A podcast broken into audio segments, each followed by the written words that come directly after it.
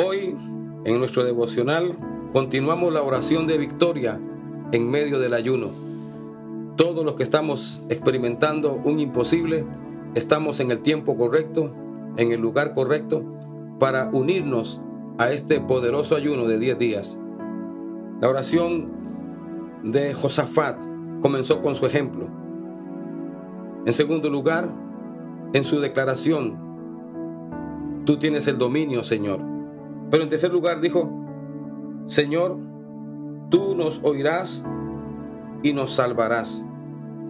Capítulo 20, versículo 9. Eso es fe. La fe y la certeza de que Dios nos escucha, que Él nos oye, de que nuestra oración no es en vano, que este tiempo que separamos es un tiempo para ver la gloria misma de Dios sobre nuestra vida. Declare pues e integre en su oración este pronunciamiento victorioso.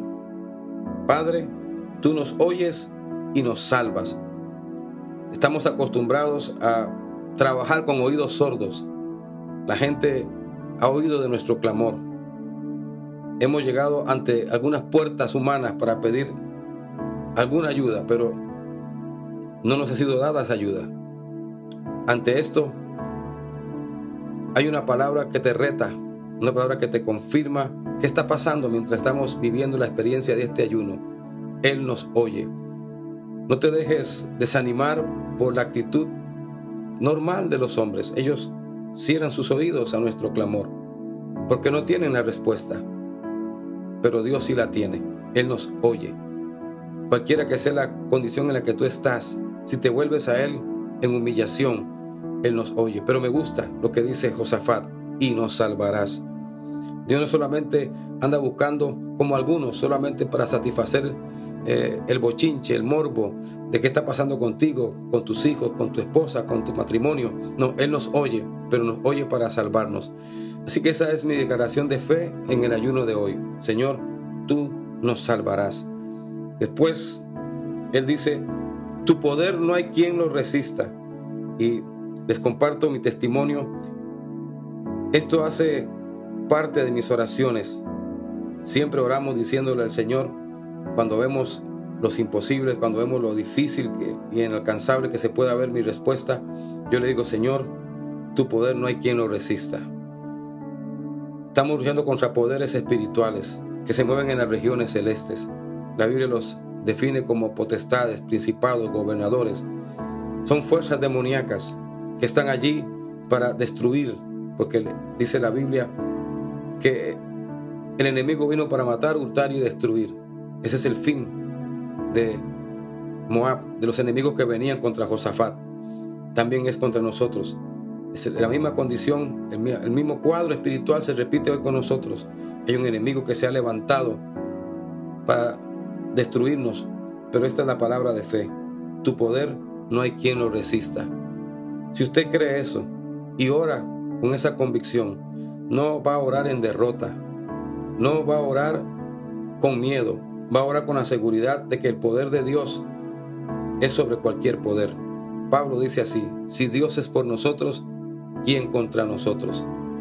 Dando así un claro panorama de cómo funciona la oración y el poder de Dios sobre aquellos que lo buscan. El poder de Dios no hay quien lo resista.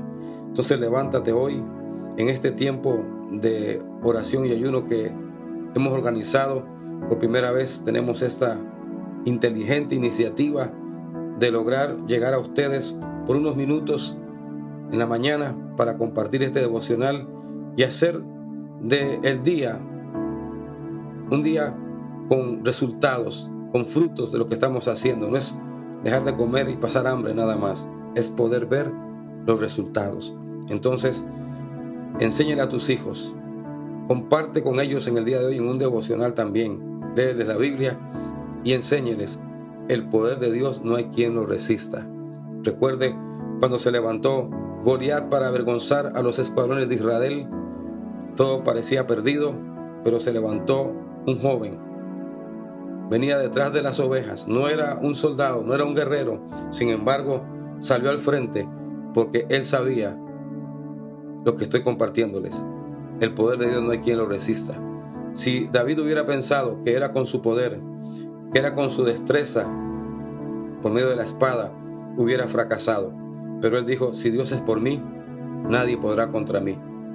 Y se fue contra el gigante y lo derrotó. Así sucede cuando entramos en este tiempo de oración y ayuno. Hay un Dios que se levanta y derrota a nuestro enemigo. Te invito pues a que con esta palabra marques el patrón del día de hoy, marques eh, la fórmula ganadora para los que van a buscar el rostro de Dios. Recuérdelo, tu poder no hay quien lo resista y tú nos oyes y nos salvas.